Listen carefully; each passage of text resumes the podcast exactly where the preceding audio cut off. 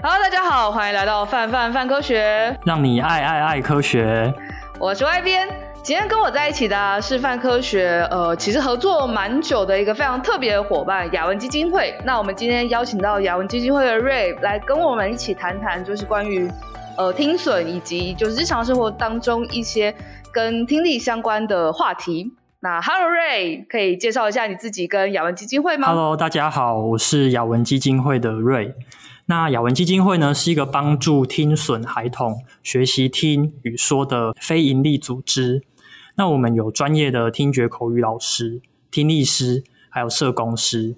那提供了像是咨询啊、评估、检查、课程，还有工作坊这些服务。那像我自己是在研究中心这个部门，嗯、那我们就去做一些像是听力啊，或是语言有关的研究，比方说像是开发新的评估工具。或者是去找出诶哪些是会影响听损小朋友发展的一些关键因素，然后就是希望说这些结果可以回馈到我们的疗愈工作上面，然后去提升我们服务的整体品质。然后另一方面就是我们这几年在做的就是听语科普知识的推广，所以我们这边也就跟泛科学有了合作。那我们目前已经刊登了二十五篇文章在上面，就是有介绍像是诶我们要怎么样做好听力保健啊。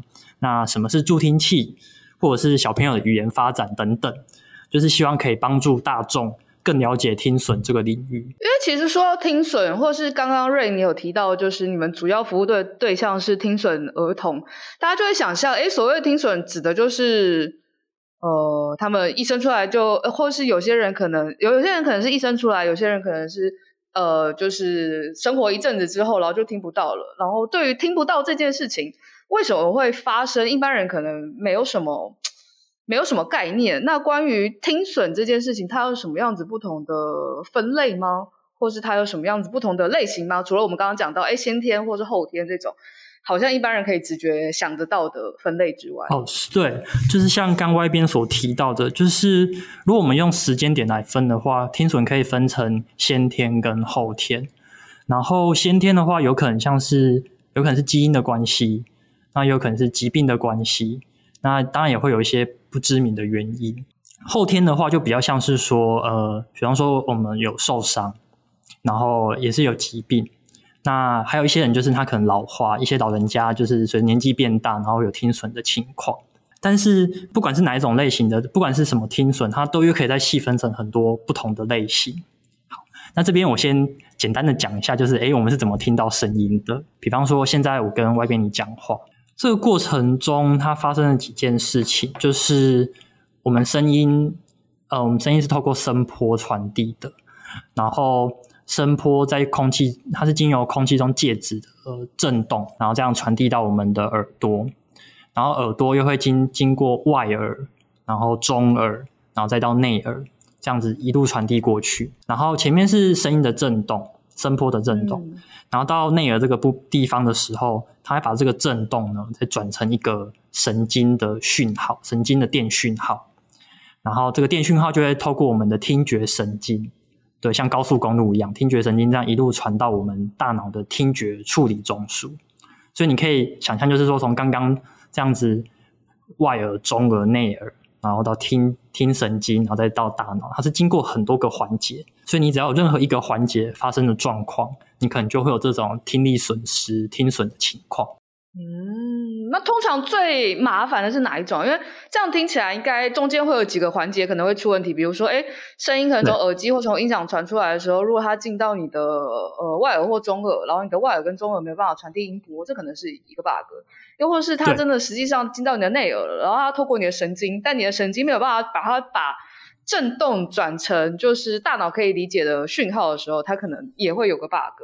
没错，然后又或是你的大脑没办法理解神经传来的讯号怎么回事，那其实也跟听不到有呃，其实也是听不到的一种。那他虽然听到了，但他没有听，没有听到，就是这一个有趣的层次。但是，那通常最难处理的是是哪个部分？那又是哪一种类型的听损是我们最常见的？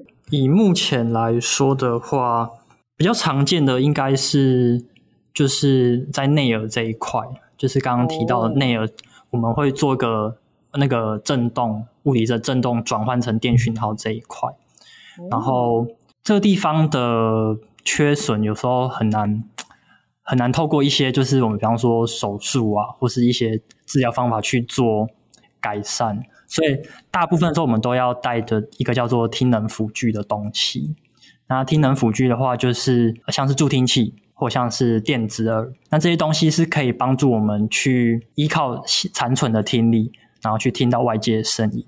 但是并不是说，哎，我把这个东西带上去，那我就完全复原了，可以跟其他人一模一样。那目前以我们基金会来说，也是就是内耳的听力损失，我们又称为感音型的感音型的神经性听力损失最多。嗯。等于是他没有办法靠，比如说，就它，它相对来说，它的因为它成因的关系，所以并不是有办法靠手术可以直接处理的。然后，就算有一些辅具，那其实这些辅具也不是像是就是超能力，或是它是像是我们呃打游戏或打电动，我把这个能力点了，我就有这个能力。它其实只是相对来说能让它可能比较改善，但并没有办法可以完全治疗这个状况。对，呃，其实就像我们近视，然后我们会去戴眼镜一样，对，它是一个帮助我们去看看得到，然后看得更清楚的东西。但不是说，哎、呃，我今天眼镜这样戴一戴，我戴个一年五年，然后有一天拿下来，哇，我就。我就炯炯眼睛炯炯有神，这样是视力三点零、二点零这样子，对，没有没有这回事，这样，对，而且很重要一点就是戴眼镜，就像我们戴眼镜，我们戴眼镜，我们刚配好一副眼镜之后，我们还是要会定期的回去就是做调整，因为你刚配好，你可能那个焦距你也没有没办法抓得很准，所以你要回去那个眼镜行再去做调整，然后那个助听器跟电子这个也是一样的。因为它是一个很精密的东西，所以它就是听损的人，他需要常常定期回去追踪，然后那些器具也需要常常做保养，然后你才能知道你自己听能的状况，还有目前设备的状况。对，所以说这真的是一条就是要长期努力的路，这样子。那相对来说，就是说到视力，或说到眼镜，然后会说到就是我最近觉得我眼睛不太舒服，或是我看不太清楚，我就知道我要赶快去看眼科，或者是重新验光，可能眼镜眼镜度数不够了这样子。但好像关于听力，大家平常都不会觉得自己听力是会有问题的，然后也不会觉得就是自己在人生某些阶段可能听力稍微比较弱，比较强，比较弱，比较强，这件事情需要注意的。那。嗯呃，我们站上有一些跟雅文雅文合作的文章，其实就有讲到关于呃后天听损这件事情。那很多人都会觉得跟它无关，但其实是不是比如说常使用耳机，或是长期接触到呃比较大的噪音，都是有机会。就是虽然我我先天可能听力是正常的，但我后天可能会有听损的情况。哦，这个是蛮有可能发生的。比方说，像因为像现在嗯很多的。以前我们都是看电视嘛，可是最近很多那种声音的一些娱乐越来越多，嗯、像是比如说像现在 podcast 对不对？对我们如果现在大，我们现在如果在 podcast 里面大吼大叫，我们的听众就会 就很听损，然后他就会他就再也再也不不听我们节目这样。没错没错，然后像现在呃很多也是有很多 YouTube。对，然后就有很多影片，或是之前流行的 Clubhouse，就是跟声音有关的一些娱乐或节目，大家都很习惯一直听这些。我觉得还有一点就是现在那个那个无线的蓝牙耳机很流行。哦，对啊，AirPods 之类的。对，AirPods，你会发现说，哎，就是早上上班啊，通勤的时候，每个人就是大概十个人有十个人有十一个人都带着这个吧。然后大家就会发现说，呃，我们一直去听这些东西，然后我们就会戴，一直习惯戴着耳机。嗯，可是这种情况下其实不是一个很好的现象。那怎么说呢？比方说，我们刚刚的例子例子来举例好了。你在通勤的时候啊，不管你是坐公车、坐捷运，或者你骑车好了，你在路上一定都会有很很大的噪音，就不会像我们现在录音这样子，就是很安静。那假如说今天路上噪音它是八八十分贝好了，那你为了要听那些那 podcast 听音乐，你要听清楚。那你就会开得更大，你可能开到八十五，开到九十。哦，那你这样听听听听听听久了之后，你就习惯了，你就你你就觉得说声音你要开到这么大，那久而久之就一定会影响你的听力。所以视觉，比如说假设眼睛，我们就会说，哎，可能每看五十分钟要休息一个十分钟，或者是你一天最好盯一幕不要超过可能八到十二小时。那听力，听力的话，其实反而不是，不全然是时长问题，有时候是没有注意到那个分贝数会对呃听力造成比较大的影响吗？还是其实听的时长也是也是有影响的？听的时长会有影响，然后分贝数也会有影响。还有一点就是你戴的耳机，这个也会有影响哦。我戴耳机，只是戴耳机是指好或不好的那种。我戴耳机会有影响是吗？对，就是因为耳机它也会分成很多不同的类型，哦、然后会根据你所选用的耳机，也会影响到说你听的状况，然后就是它适不适合久戴这样子。哦，因为颇好奇，因为之前说就是 WHO 有统计说全球约有十一亿的十一亿。的年轻族群因为不当使用个人音乐装置而面临听损的风险，然后就想说，十一亿，也就是全球不就六十几 六十几亿人，这样不是六分之一吗？有点太多了。然后你就想，因为平常自己通常应该会蛮注意，就是视力或是牙齿或是体重，但不太会注意到听力的风险。那除非比如说你在一些可能相对来说都知已知的就是高噪音的环境。比如说，可能呃，你周遭就是你的工作就是容易旁边有噪音，那那像这样类型的工作，就大部分人都会戴就是防噪耳机，就好像也可以理解。但像我们这种一般人，就觉得我到底是哪里有听损，听损风险，就是我不知道风险从哪里来。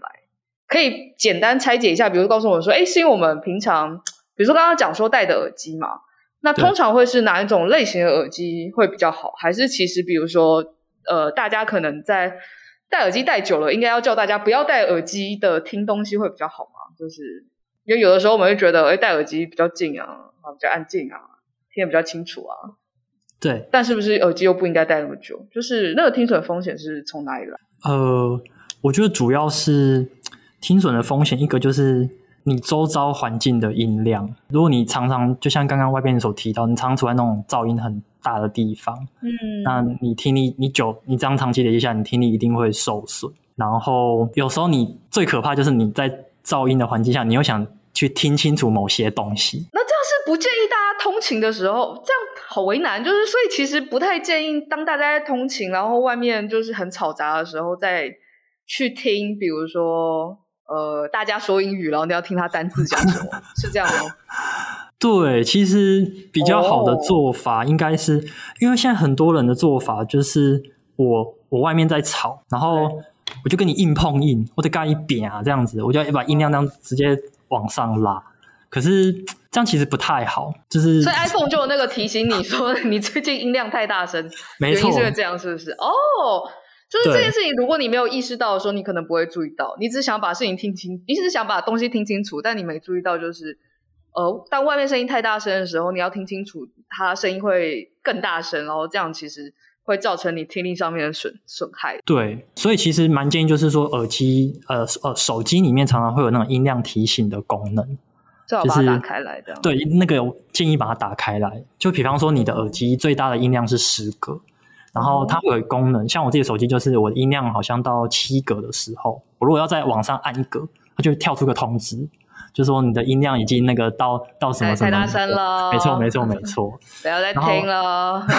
对，所以如果你在通勤或者是就是你周遭环环境很吵的时候，你一直要往上按这个音量，就发现已经跳出这个通知的时候，我觉得就是要留意一下了，是不是真的有这个需要再把它往上加这样子？了解，就是可能就也就关掉了，算了，这段时间没听到就。就没听到喽。那有点好奇，那刚刚我们讲到这种，就是可能平常人会有的听损风险。那像我已经人长得这么短长了，我我如果 会对，就是对，就是成年人意思。那那要在呃听力，那这个听力损害它到底是损到了哪里？就刚刚我们讲到说，我们听到声音有一系列的步骤嘛。那它是比如说让呃让我声音在声波传进去的时候更弱吗？还是我声音就是在神经要传导的时候讯号变得微弱吗？就是这个听损造成的机制是什么？嗯，假设是说，因为其实都有可能，就是刚刚讲的，就是在比如说外耳、中耳、内耳都有可能，就是你长期使用下来会造成一些损害。嗯、然后比较多的应该就是在也是在内耳，就是把哦，就是刚刚我们说很麻烦那里，对。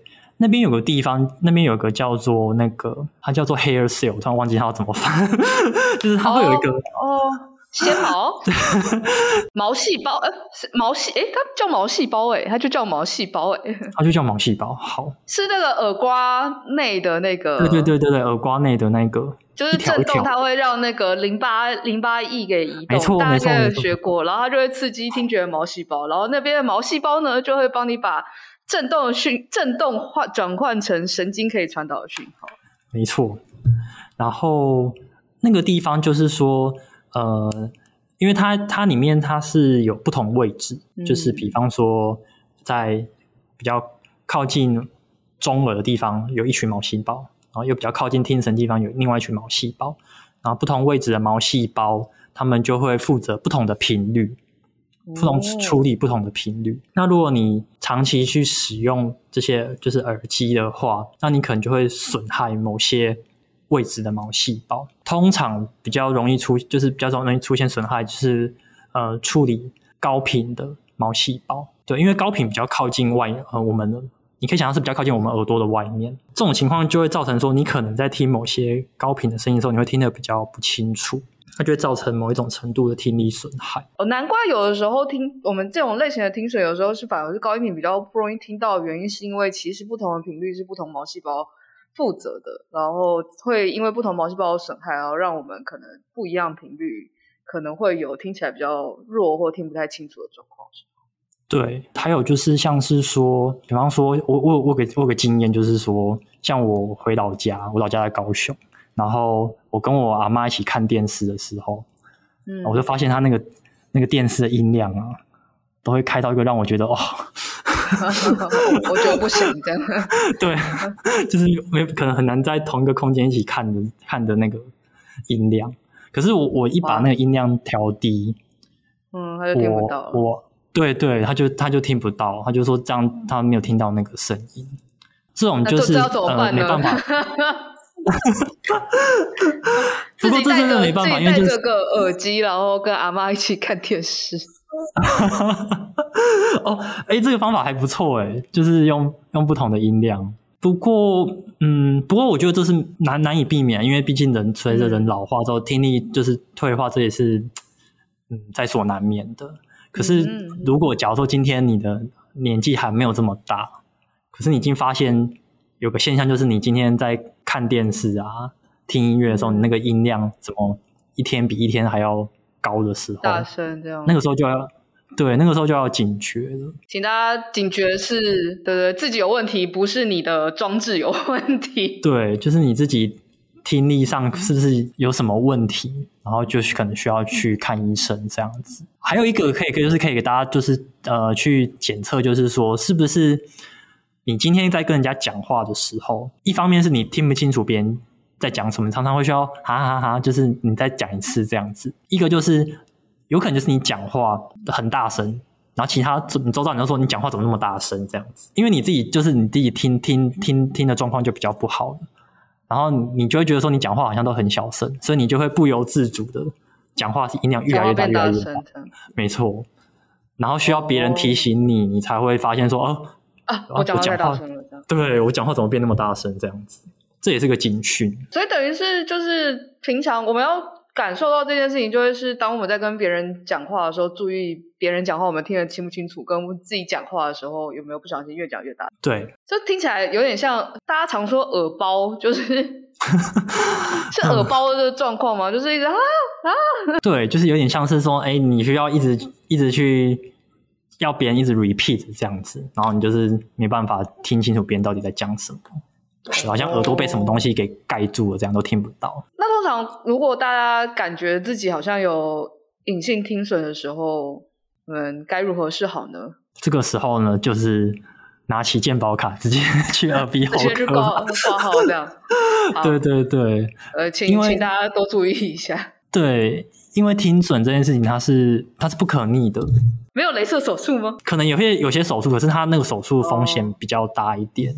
对，而且它不是说它不是说就是休息，嗯、它不像说我们有一些伤一些伤是休息。有人说我开始把耳朵塞住，我什么都不要听。对对对对对，我这样休息个一个礼拜一个月，然后听力就慢慢回。什么都不要听哦，不会是吗？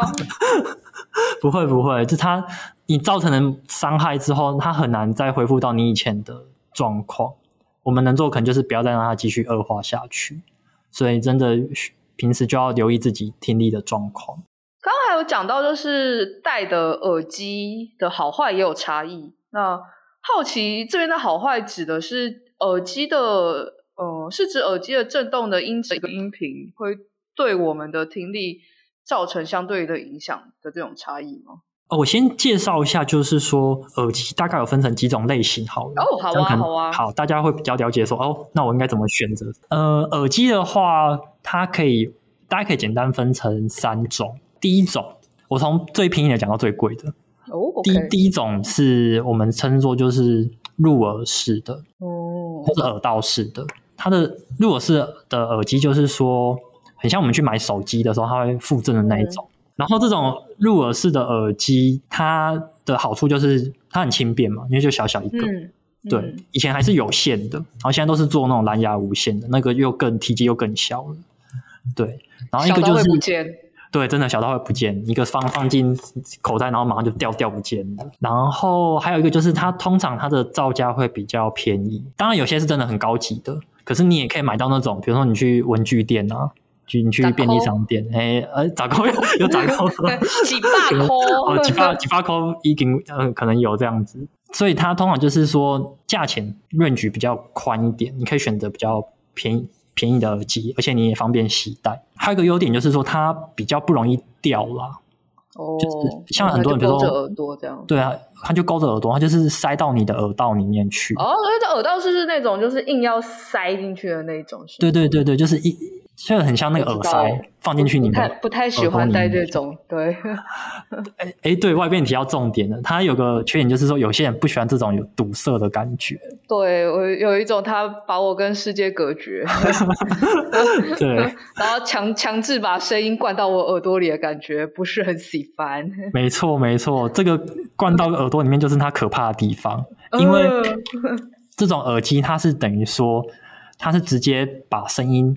直接传到你的鼓膜里面去，oh. 对，它不像我们刚刚提到那个传导路径里面，它可能还会经过就是外耳，然后中耳，它是它那个距离是非常短，欸、对，它就不用用外耳了耶。对，等于是如果有一天我没有外耳的时候，我就可以，我还是可以用那种耳机。对，所以它变成说，你没有办法，你如果戴久了的话，那个对你耳朵的伤害是蛮蛮明显的。常说，比如说耳道式耳机或入耳式的耳机，因为你戴了，你可以不用放那么大声，但实际上它这样子还是声音会直接传进来，还是还是对于听力是会有影响。我觉得这就要看你开多大声，真的真的，因为我、哦、照理说啊，照理说就像你刚刚是这样子，但有时候大家都不这样子，是吗？没错，照理说你你这样堵住的话，哦、然后你应该音量可以比一般的再小一点。可是有些人就是真的会开很大。哦、我坐捷运，然后我我看到我对面那个就是做这种戴这种耳道式，可是他的音量是连你自己都听到了这样。对，我坐他对面，我竟然可以听到他的声音，我就觉得这个太可怕了。快点摇晃他说不可以啊！太可怕了，太可怕了，真的。哦，所以一种是这种，那还有另外两种呢？然后现在第二种叫叫做贴耳式的耳机。贴耳式的耳机它就体积比较大一点。哦，比如说什么耳罩式或是耳挂式吗？耳耳挂式有时候也比较，耳挂式通常比较多是入耳式的那一种。哦，对，入耳式就会是刚刚所提到，就是我们会把一个东西塞到你的耳朵。塞进去。所以其实耳挂式的就是那种勾在耳朵上的那种，还是比较偏向哦，还是比较偏向入耳式。贴耳式的我我觉得比较常见，应该是在那个我们坐飞机的时候，哦，然后座位前面不是会给你送你一个耳耳机吗？小小的。哦然后那个耳机，哦、它它是头戴的，哦、可是它它那个盖住你耳朵的地方就是薄薄薄的一片，哦吼哦吼，对，它没办法完全盖住你耳朵，可是它就是稍微盖住你的耳朵那一种，那种就叫做贴耳式的耳机。哦，那像耳罩式的这种嘞？耳罩式戴这种，耳罩式就是第三种耳机。哦，真的好，那我们先回到第二种。好，第一种还没讲完，不要进下一种。好，我们会先回去。好，好，先回来。对，那种就是贴，轻轻放在上面，然后小小的那种。对，它就是它不会整个，它不会像刚刚如果是整个塞进去你的耳朵，它是它还是把那个一个似有若无的贴在你的耳朵上面。对，把那个耳罩盖在你外面这个耳外耳上，外耳上。我们今今天精细一点的来来讲，就是 耳朵的各部位，不然今天讲耳朵会不知道你讲的是什么东西。然后耳廓，耳廓，耳廓，对，耳廓。外耳还有分外耳，它是耳廓跟耳道这样组成的。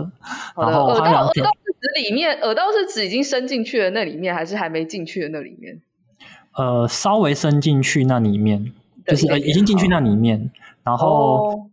呃，再到进去一点，就是会有那个鼓膜啊，然后那个听小鼓那边，就是中耳的地方。中耳，对，然后再进去是内耳。对，再进去是内耳。然后耳瓜，然后跟毛细胞那边是内耳。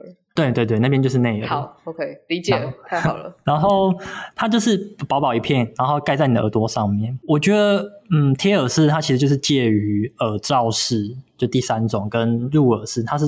有点像是中间这样，中间两介于两者之间，所以它就是呃有这两者的优缺点，可以这样想象。它比较贵一点，然后音质可能会好一点，可是它缺点就是说它体积比较大，就没那么好带这样子。对，又没有那么又没有那么好带，因为它体体积比较大就不好携带。然后它如果要说你要听到很好的那个音质，那个高低音、中低音的变化的话，你还是选择。第三种耳罩式的最好哦，但它造成的影响相对来说就，就如果你同开同样音量，它就会比入耳式再好一点点，对不对？对，如果是同个音量的话，因为毕竟那个传递的距离又稍微长稍微再远一点。嗯、对对对，那最后一种就是耳罩式的，像外边外边你戴的应该就是耳罩式的耳机。是我现在戴的是耳罩式的耳机，对，就是很。非常庞大的一个，对，基本上丢在公司，你不会带在身上。对，我只有我只有就是高中自以为自己很下趴的时候会带在身上。还有像那个，你有看《通灵王》吗？你可能是麻仓叶，你才会把它拿来当成。哦、但他那好像是降噪耳，但他那是耳机，他那是耳机，对对对，他可以听音乐。对，那个不是爽帅的吗？那是那是还带收音机功能。我好像曾经有在看漫画里面看到他有听过。对 哦，对，你大概要像那样子的角色定位，你才会戴着耳罩式耳机在路上走。对，就是有些人会这样挂在脖子上的，这样也蛮帅。对对对对对，蛮帅蛮帅。然后耳罩耳机的话，就是它，当然我觉得它最大优点就是说它，因为整个机体越那个装置的体积越大，嗯、然后它能够提供的那个，我觉得它的音质是最好的。所以你看很多的音乐的制作人啊、嗯、歌手，他们在录音室的时候一定都是戴这种耳罩式的耳机，嗯，对，因为他们才能听得清楚。嗯，但是这种的缺点就是说，它通常会比较贵一点，然后还有就是就不好携带，因为你不可能看到说今天我去慢跑，慢跑我大家一定戴着那种入耳式的，我不可能今天戴着一个耳罩式的这样跑跑跑跑跑。那如果我今天要休息，那你就。你就真的是通灵王了，就是你才需要戴耳罩耳机跑跑跑。但音质音质的好坏对于听力是会有差的吗？因为炸响声音的大小对于听力的影响是感觉是很明显的，所以我们知道就是哎，越贴里面，然后耳罩在比较外面好像比较好。但如果就是它的音质比较好的话，就是对于听力是，比如或者是反过来讲好了，如果音质很差。我们有时候觉得听了很刺耳，但那个刺耳不一定是真的刺耳，所以音质很差，真的会对听力是有损害的吗？或是可能会有相关的危险因子或风险吗？嗯，不一定，不晓得，不一定，有可能就是那个那个那个声音本身就是就是杂讯比较多一点，那、哦、那你可能就是为了听清楚，你就把它放到哦，所以它风险因子是是这样来的，但有可能就是它真的就是。像是有些有些耳机，它是标榜它是降噪耳机。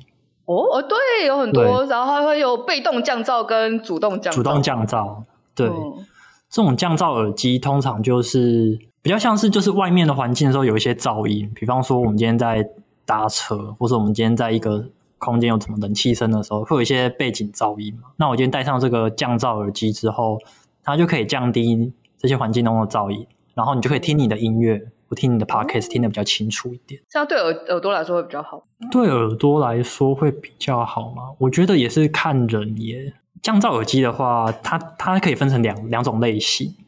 一种就是呃，就是其实我刚刚讲到主动式降噪跟被动式降噪。主动式降噪的话，它是它的原理就是今天耳机本体会发出一种阻抗的音频，嗯，然后它会跟环境中的噪音就是相抗衡，所谓的破坏性干涉。对，就是嗯，只要波有建设性干涉跟破坏性干涉，呃，当这个声波这样过来的时候，如果你跟它一个抵抗波波形一样，它们就会相消吗？对，我就是印象中好像是这样。其实就是，假如说今天那个噪音的波，它它的它长它它波形就是先往上再往下，嗯，那我今天就给它一个相反方向的，就是先往下再往上，然后让它们整个就是相位消可以抵消。抵消。对，那用白话一点的说，就是我今天我知道我敌军，比如说有一一千个人要来，然后我也派友军，我也派一千个人去，就是跟他相抗衡这样子。对，这种就是主动降噪。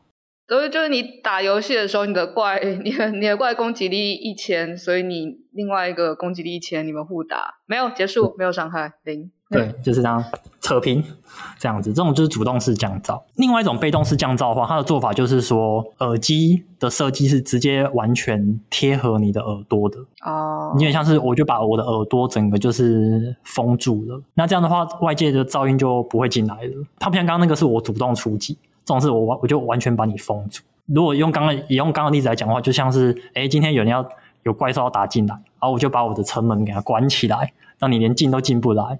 对，那这样的话，我就不会，我就不会受到你的攻击，就没事了嘛。就或者是你攻击了，我也没感觉，就没有被伤害到这样。扣一扣一。对，但是刚刚提到的被动式的降噪的话，因为它整个密密合住你的耳朵，所以有些人他会觉得不太舒服。嗯、哦哦，哎，对啊，好想问那个整个耳朵被被密合之后，为什么会有那种很奇怪的说不上来的不太舒服的感觉？觉得闷闷的，嗯，这可能是跟就是你内外有的压压力有关，因为当我们我们耳朵很很敏感，然后如果我们之前有感受到一些压力的变化的时候，我们可能就会觉得耳朵蛮不舒服的。很常见就是说，像我们坐飞机，嗯，或是我们去坐那个什么那种高空电梯一零一那种，一下就咻上去那种，就是我们一下感觉到压力压力的变化很大，那就会有种好像被堵住那种感觉。对，这样的话就有可能会造成我们不太舒服，耳朵耳朵闷闷的。Oh. 那你会想说，哎，那我就那我就选主动式降噪就好了，被动式会会让我觉得不太舒服。对，对啊、可是主动式降噪就很贵。对因为它主动，对，它就会主动主动主动去相当合理。对，而且有些人有些我有看过有些人是说，他戴主动式的之后反而会有那种反而会不舒服。耳鸣的那种感觉，因为主动式它就是刚刚所提到嘛，就是今天有噪音，然后我自己我耳机本体也会发出一些阻抗的音频，那这样相抵消之后，有些人就会好像就会听到一些额外的一些，就是一些不会听到的的对，可能是某些高频或某些低频的声音，然后就会觉得有点耳鸣这样子。哦。因为其实像我们现在，比如说我们现在录音，其实周遭都还是会有一些细微的声音啦。就比如说冷气的声音啊，哦、对对，然后但我们都习惯了，就是我们都听听得很习惯。但如果你今天突然都把这些声音给滤掉之后，对，有些人好像会觉得说，哎，就会听到某一种怎么走路。对，没有，有一次被塞到，就是有点像那种他们在做那个电容测试，所以等于到处都是吸音海绵，然后很大，哦、是可以塞一台公车进去的那种。然后，所以全部都是海绵。然后你一进去，然后，然后又光线又不，呃，光线反正就是就都打直的。然后你就有一种进去突然不知道怎么走路的感觉，因为你听不到自己走路的声音，感觉很奇怪。哦、对对对，就完全完全抓不到，是这种是这种异样感吗？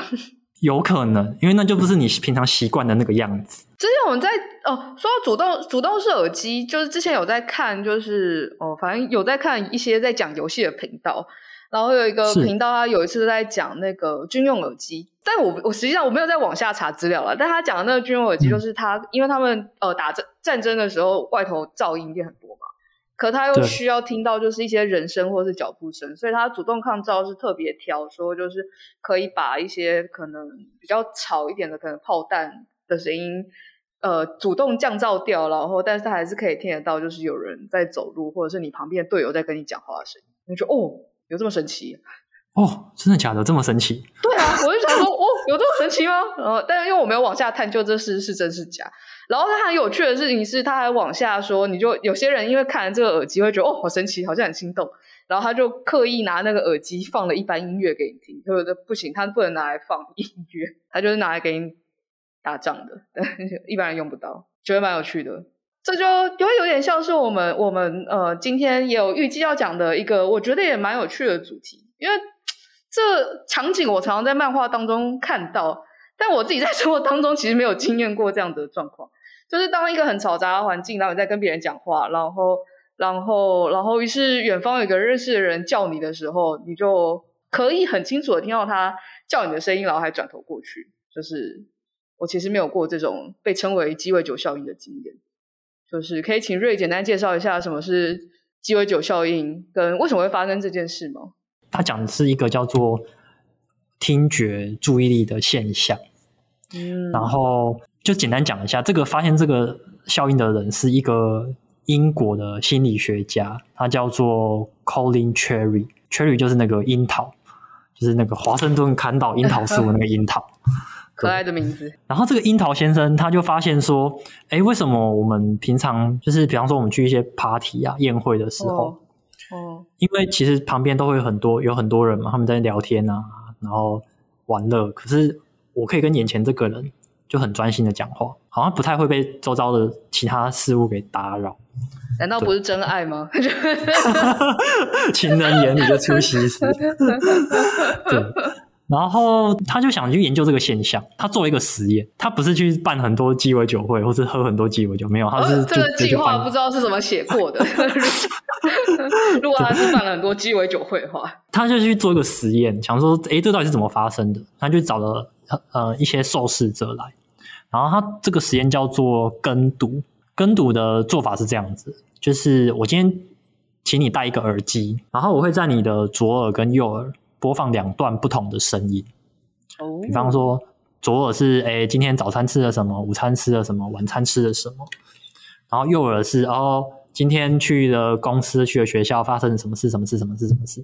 所以左边跟右边听到的东西是完全不同的。那这时候我会请那个受试者呢，就是去念其中一耳，比方说左耳的左耳的内容，左耳你一听到什么，我就马上跟着念，这就叫跟读。那这个跟读的实验结束之后呢，发现一件事情，就是当我专心在听左边，然后也跟着念出来的时候，你会发现那个就是跟读那个人，他完全不记得到底右边讲了什么东西。哦，对，他只会记得说，哦，我右边好像有听到某些，有听到有听有听到有声音，那个声音可能是男生的声音还是女生的声音，可是到底实际讲了什么内容，他是记不得的。对，哦，所以这件事情就反映的就是说。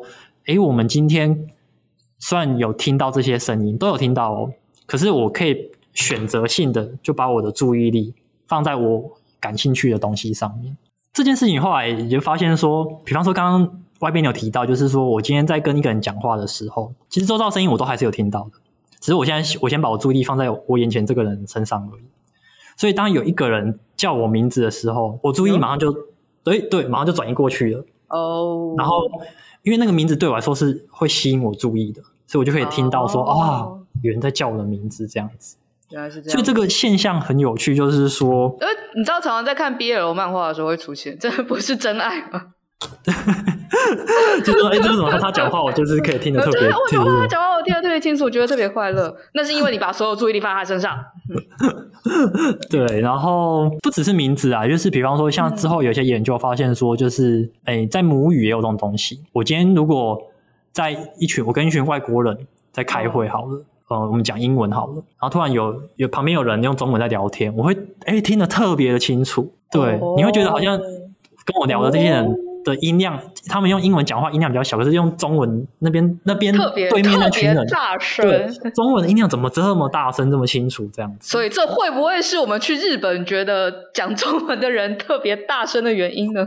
有可能 去国外旅行的时候，对，每次很多人都会觉得啊，我去欧洲啊，我去美国，我去日本啊，我们讲中文人讲的特别大。对，那那有可能是鸡鸡尾酒会效应的变变形版。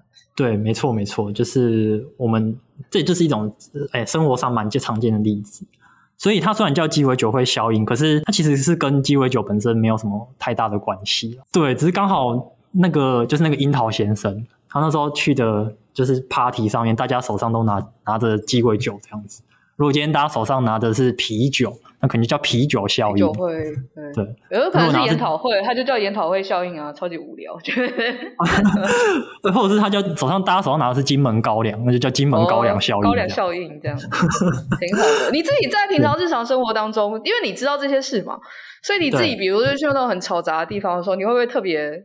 注意，就是自己会不会有就是鸡尾酒会效应现象？有诶、欸，其实我觉得最常见应该是说，比方说我走在路上，然后有时候，比方说我在诶、欸、我在讲电话，或是我在跟我旁旁边朋友聊天，可是这时候刚好走过去一个人，他诶、欸、他讲了一个名字，那个名字跟我的名字很那个那个很、哦、名字的音很像，很像对。对，我马上就转过去，然后他发现呃，那个人在叫我，叫我，对，只因为名字的音太像了。这种事情真的我很常在我身上发生。所以对他来说，就是名字是一个很容易，这蛮有趣的，就是名字跟名字相关的声音是很容易把一个人，是很容易激起一个人的注意力的。对，因为名字这种东西其实是我们最熟悉的东西，因为我们从出生就一直听到别人叫我名字，叫我们叫叫叫叫我们这个东西，这样对对对。所以，像我们自己基金会内，我们在就是教听损的小朋友的时候，我们也会用一个技巧，就是说，在跟他们讲话之前，我们会先呼唤他们的名字，就是借此先吸引他们的注意注意力，对。因为如果有时候你直接跟他讲说，哎，把笔拿起来，他可能没没不知道是在跟他讲。但是我先去喊他的名字之后，嗯、马上就可以吸引他的注意我因为我刚刚临时想到一个，就是说，其实这个鸡尾酒会效应，它讲的就是我们一个注意力的现象的吸引过去。嗯。现在有一些就是在做广告设计，他会用到鸡尾酒会效应这个这个这个这个技巧。好坏，怎么可以这样？比方说，最常见应该就是，呃，它它算是视觉的鸡尾酒会效应。像是我们比如说，我们登录一些购物的网站，登录进去之后，它会在可能你的萤幕的某左下角或右上角跳出一个说，呃。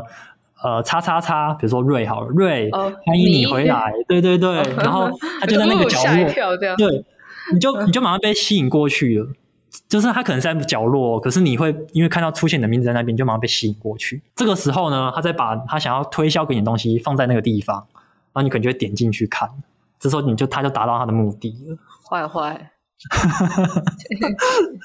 这真的蛮坏的。也是克制 化的一环啦，就是会让你觉得哦，我被关注到了。没有，那都是程式写好的，大家不要被骗。对，不要被骗。但我觉得注意力跟声音这件事情其实蛮好玩的。比如说，呃，刚刚讲到鸡尾酒会效应嘛，然后又或是其实我最近觉得特别苦恼的一件事情，是我我看斯卡罗的时候会不是很专心，因为因为通常看剧，然后你看的剧有的时候大部分会是呃。讲，要不就是看台剧，就是哦，他讲的话是你听得懂的，然后要不就会是就会是你已经已经有心理准备会看美剧或日剧，那因为英文跟日文就多少还听得懂，所以大概就搭配的字幕看就是还算顺畅。但看斯卡罗，最近看斯卡罗的困扰就是因为他语言一直切换，然后于是就是然后画面又很华丽，然后于是你想要关注画面的时候，就会没办法注意到他们在讲什么，因为就没有在看字幕，然后你在看字幕的时候又会 miss 掉剧情，所以。觉得最近觉得这件事情非常之非常之困扰，这是不是跟就是注意力跟声音的的呃听觉给你的资讯的落差也是有关系？老实说，这件事情其实蛮复杂的。哦，对，因为我们今天要就像你就像外边你刚刚提到，就是。我要一边看那个画面，然后一边看那个字幕，然后一边听我不习惯语言声音。然后现在是客家话，再来变台语，然后台语之后又变英语，然后这里好像又有人讲中文，然后就觉得我好累哦。对，然后等于说你你必须要同时花费很多精神在做这件事情上，的确就可能现在就是说你没办法听得很专心，听得很注意这件事情上。这种时候才蛮注意到，就是原来听力对于我们呃理解资讯其实帮助蛮大的耶，就是这时候会特别意识到这件事。所以我们在听东西的时候，就很需要就是对方能够用一个比较你能够接受的方式呈现给你，不管是讲话的速度啊，然后那个语调啊。或者是就是，其实我们有时候也会透过就是对方的一些脸部表情或是一些手势，然后来帮助理解。对，是的确是。然后对，那如果今天那个那个声音，那个那个、嗯、那个声音的呈现是你不熟悉的，你不习惯的，那当然就很容易产生啊，我看得很听得很辛苦，就会比较远，所以就要搭字幕这样子。对，就要搭字幕。觉得。近期好像也有个讨论，是因为其实，在台湾大家都很习惯看电影的时候会有字幕，但有时候在国外，比如说呃欧美或是日本，他们有时候会会在看电影的时候其实不放字幕，然后说其实这样对于某些人来说会反而对他们来说不是不是很友善啦，因为等于是你听不清楚的时候，你办法没有办法用字幕做辅助去知道就是到底到底在讲什么。但有时候又会觉得，因为然后就会在觉得有字幕跟没字幕差异很大的时候，有时候在看一些谈话性节目，因为谈话性节目就不会预先上字幕嘛，新闻也是。对。然后但聚会，所以就会觉得感受到就，就哎，在这种不同的类型的内容切换的时候，有感受到，哎，字幕好像对于我们理解他在讲什么，也是也是蛮重要的。对，等于说你就多了一套线索，帮助你去理解说现在这个。呈现给你的声音是什么样？在讲什么这样子？嗯，没错没错。我觉得哇，声音真的是很有。因为刚刚也有讲到，比如说什么呃呃，口齿清晰程度会影响，当然很能理解。然后，但是其实包含语速跟音量，跟你讲话的方式也会影响到，就是你呃听的人听的听不懂你在讲什么东西。没错。然后关于听这件事情，我想呃、嗯、想跟大家提的就是说，因为我们刚好提到就是听，我们听的很。听力正常嘛？然后还有一种就是，是呃，可能有听力有损失的。那有没有一种可能是介于这之间的吗？就有一种东西叫做违听损。违听损是这样子的，就是说我们可能会以为说就是就是听得到跟听不到，有点像是零跟一的概念。可是其实听力这件事情上，它中间还有一些很多不同的分类。就像我们今天看不清楚，有可能有很多原因，近视啊、远视啊、散光啊。都会很多原因造成我们就是现在看不清楚。嗯、然后这个违听损，那个“微”是微解封的那个“微”，对，他们是同一个字。哦、然后你这样想就你就想说，哎，微听损、微解封，那这个“微”是说，哎，一点点吗？但是不是？它不是就它不是额外的一种。它是又分成好几类，嗯、第一种就叫做呃轻型听损，微听损的第一种轻型听损。轻型听损是指说我们呃某个分贝以上声音，我们通常都可以听得到。以成人来说，大概是二十五分贝。呃，我们的最小的听，那个叫听阈值，对，我们可以听到大概二十五、二十五以上都可以。但是微听损的人，他们是大概会落在二十六到四十，嗯，就是说差一点这样子。他们会要比我们一般能够听到声音要需要再多一些，他才能够听得到。假如说今天一个微听损，他的听阈值他是二十六到四十啊，假设三十五好了，那变成说三十五以三十五以上的他才能够听得清楚，可是以下的他就会听不太清楚这样子。这第一种。那第二种叫做高频听损。高频听损其实我们刚刚有聊到，就是它会对于某一个频率的声音听得比较不清楚，特别是就是在于对于高频的声音，像是很呃，比如说有些小朋友的声音，嗯、或者是女生的声音，通常会比较高，比较尖。嗯，对对对，那可能对于高频听损的人来说，这一类型声音他们可能在辨识上就会比较有困难。那最后一种就是单侧听损，单侧听损指的就是某一边，比方说左边的听力有困难，但是右边是正常的，它就只有在限定在某一边而已。那这种单侧听损会造成一个。比较麻烦问题就在于说，我们一般都是用两只耳朵去接收声音，然后辨识方位。嗯，可是你可以想象说，如果假如说今天我们有一只耳朵没有办法正常的听，那我们要怎么样去判断这个声音是从哪个方位过来的？哦，哇，那感觉很危险。对，这个就会有一点困难。然后单侧听损有一个例子，就是以前在中国有个打篮球的明星叫做姚明，在 NBA。对，然后他就是属于单侧听损，嗯，然后大家可以想象一下，说我今天要在篮球场上跟队友沟通，我只能只能讲他的右耳这样。对，或是我们因为我们需要就是跑嘛，然后运球，嗯、那些都是要透过声音做判断。嗯、可是这对于单侧听损来说，他们就会变得很辛苦。所以他不，他跟我们刚刚所讲的听损又不太一样，它是属于它是属于在某一部分的。哦，某一部分的声音不完全不完全的听力损害，但是在一部分的一部分声音是没那么听力是没那么完全的。对，等于说对于那个部分来说，它是比较有困难的。然后这个就是微听损的概念。那通常通常要怎么发现这？因为这样听起来好像其实不容易发现的。因为比如说刚刚讲到微听损的三种类型嘛。一个是稍微大声一点，一个是我只要频率不要不常碰到高频频率，或者是我如果都没有特别注意，就是声音跟方位之间的关系，我好像不会发现这件事。诶，那那要怎么发现？就是自己是微听损，跟他要怎么解决？一样是拿着健保卡赶赶快去挂耳鼻喉科吗？对，你提到重点了，其实这个微听损这件事情真的蛮不好察觉到的，因为它不是这么明显。像我身边有一些认识人，他们可能是成年以后才发现说，哎，自己可能有微听损的现象。嗯、这个就会影响到一个很重要的点，就在于说，有时候啊，嗯、尤其是小朋友，他们可能有微听损，可是他的爸爸妈妈就觉得说，好像不严重，也不是总是出会出现。对，他爸爸妈妈妈妈会误以为他是别的状况。哦，比方说，我今天上课的时候，我我有微听损，然后。我听不清太清楚老师的声音。对，假设我是高频听损好了，可能家长或者老师他们会觉得说啊，你的没用心呐，哦、你的哎好慢呐，你的高拐，对，他会觉得说你好像没有，哦、你是你没有很用心在这件做这件事情上，啊、可是其实不然，是可能大了。对，真的是误会大了。是一开始我在接受这些声音的时候就会有影响。那这样长期下来，有可能会影响，就是小朋友他们在学习啊，或者是说话啊，是更加沟通上，都可能造成一部分的影响。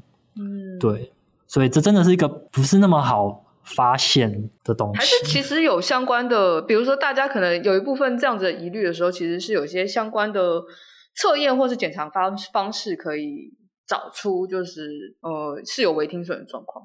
有有，其实这些听力检查都有。只是我觉得是在于说，就是家长跟老师那个敏敏锐度。哦，但是通常你们要怎么沟通这件事情啊？感觉很不容易。这真的蛮不容易。我所以我觉得讲说，哎，他有时候不是不一定是注意力问题啊，他就真的听不清楚啊。你听不清楚的时候，你就是很难集中注意力啊。对，这是这是一个我们可能要一起努力的的事情啦。对，所以我觉得这个也是说，能不能够提升更多人对于听损的认识？嗯、比方说，像多去看泛科学，多了解。谢谢大家，谢谢雅文，谢谢雅文基金会，我这是他们写的这样子。对，就是能够让更多人，不管是就是家长啊、老师啊，这社会大众，对于听损这个东西有更多了解的话，那如果周遭的一些朋友。就是小朋友有这种现象后，我们可能就能够有更多的敏锐度，有那个意识，知道说可能有这个现象。哦，就是大家知道，就是听力不是只有听不听得到跟听不到两件事情，就是关于听损，然后甚至是微听损，其实它都有非常多不同的角度跟面向。那虽然这些事情不一定发生在我们身上，但我们呃。稍微了解一下，然后有这个知觉跟呃可以察觉的能力的时候，如果它发生在我们周围，或者是之后我们很很不幸的发生这件事情的时候，就知道赶快拿着健保卡去挂号。对，然后对，对啊，因为我觉得听力真的跟视力比起来，相对来说又很不容易，因为它影响听力的面向那么多。我们刚刚说，就光我们看电视有字幕没字幕，讲的是你的母语还不是你的母语都有差了。对，没错。我想到一点，就是说，其实听这件事情又会影响到我们很多层面，比如说刚刚所说字幕啊，像是呃说话，这也会有影响。嗯，近几年其实都有蛮多就是跟听力有关、听损有关的一些电影，比方说之前日本有一部叫《生之行》啊，哦，对，哦，我跟你讲，我就快哭了，啊、哦，我的天哪，对。嗯，然后我我记得我前几天把它拿出来复习一下，然后就是因为就是里面里面的女主角嘛，西宫小子，就是她，因为她也是有听损，然后你会发现说，就是因为听损的关系，所以也会影响到她说话，然后就还会影响到就是整个在学校跟朋友之间的关系，跟同学的的相处这样子。然后还有像是去年有一部国片叫做《无声》，它是在讲那个呃聋哑学校的故事。为什么都要看这种 胃很痛的东西呢？甚至行已经胃很痛了，无声更痛啊！哦，还有一个超痛的，就是诶前前几个礼拜我记得前几个礼拜那个一个美国电影叫做《境界》，《境界二》哦，这个一呃一个恐怖片。哦，那不要，这这是另外一个恐怖的方向。对，我很喜欢看电影，可是我真的超不敢看恐怖片的。不要不要不要不要不要不要不要！哦，但是我想提一下，那个电影很特别，是那个电影里面的那个一个女女生，她她就是她本身就是呃听损的小朋友，那个听损小朋友就是来扮演里面一个听损的角色。哦，对，哇，这个好不容易啊！对，然后你就可以看得出，说就是，其实刚刚我们讲那几部电影啊，《声之形》啊，《无声》啊，《境界二》，我们就可以了解说，呃，当然剧情可能跟实际状况还是会有一些出入啦，但是我们可以从里面去反反思说，听损的人、听损的小朋友，他们在生活中，在学校里面可能会遇到哪些困难，他们要怎么样去面对跟学习，我觉得这是我们可以去思考的。近期也有，我记得公视之前好像也有一个纪录片在讲日本的那个民情学员，就是也在讨论，因为我们刚刚讲说，诶，听损其实会影响到口说，然后啊，但其实要呃稍微听力听力不好的人去模仿正常人说话，其实并不是一件容易的事情，所以他们在讲说，就是口语教学跟手语之间的一些讨论，我觉得这也让我们对于。呃，听损，然后跟有听力障碍的人在做表达的时候，我们如何能不要那么我们本位思考？就是因为我们对我们来说这件事情没有没有障碍嘛，那我们怎么可以就是有更多同理心去借位或换位思考，去设想，就是当你其实有一部分的障碍的时候，呃，这呃并不一定要他们老是像是正常人一样的生活。而是怎么可以让他们更自在，然后让他们把他们的生活过得更好，然后我们反而要更呃让我们的社会变成可以让他们更自在，然后更好的生活，不是让他们一直觉得哎自己不是正常人这件事情是是要怎么说，是要一直努力，然后讲话好像真的要像正常人这样子，这其实并不是件对他们来说并不是容易的事情。那这件事情就有赖大家对于。不同人群的的多方理解，因为因为当你不理解的时候，其实你要这样换位思考，其实也并不容易。那多理解，然后能能多做一些努力的时候，多做一些努力。那我觉得这些是可以让我们社会往更好或更正向的方向发展的地方。那也很开心有像雅文基金会这样子的呃团体，可以协助这些听损儿，然后让我们知道就是哎。听损不是大家想象的那样，然后有人在支持，就是这些呃需要被帮助的人。是，嗯，那最近有没有什么活动，或者是有没有近期你们想讨论的议题是可以跟大家分享的呢？我觉得现在听到这边都会有一股热血跑上来，很想做些什么事，比如说买个你们的贴图之类的，很可爱耶。哦，你已经有看过了。对啊。我在想说，哦，你们做贴图，然后我就会就会自己预想脑袋里有个画面，然后打开来说，哦，有魟鱼，怎么这么可爱？我就像刚外边所说的，就是如果能够唤醒大家对这件这个领域，然后对于这个议题更多的了解跟重视的话，嗯、呃，确实是可以让这个社会往更良善、更友善的方向走的。或许我们不像一些就是听力听听力的专业人士，可以直接的给这些。听损的朋友们很直接的建议或帮助，可是我们可以给这些听损的小朋友，还有在他们背后支持着他们的这些家庭，更多的鼓励跟温暖。我觉得这也是一个我们能够从今天开始就去做的事情。是。然后我们现在，对，然后我们现在刚外面有提到，就是我们现在在 LINE 上面已已经有上架贴图，那大家可以上去搜寻，就打雅文基金会就可以找到我们贴图了。我们会把链接贴在那个资讯栏。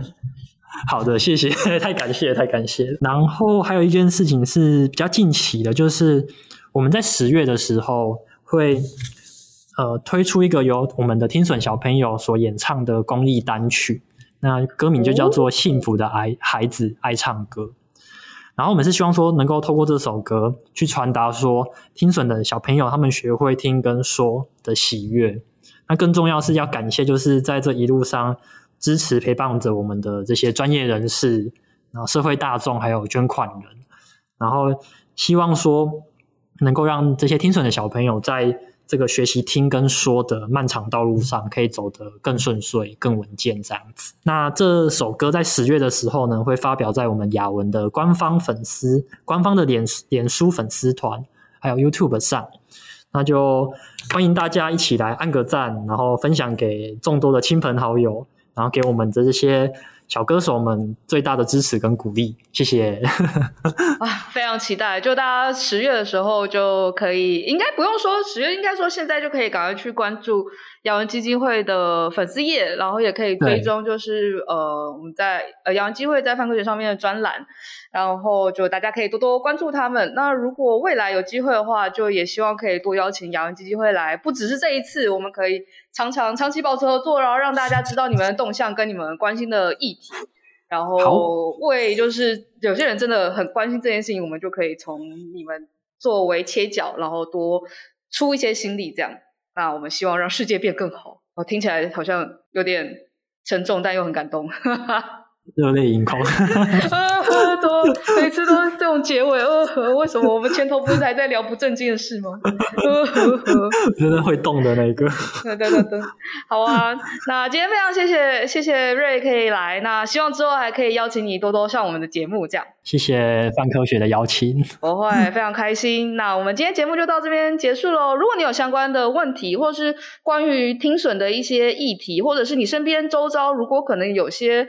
呃，小朋友或家长可能正在面临这样子的问题的话，也都欢迎多多透过雅文基金会去多了解相关的主题，跟跟他们咨询这样子。那我们今天节目都到这边啦，那我们就下次再见喽，大家拜拜，拜拜。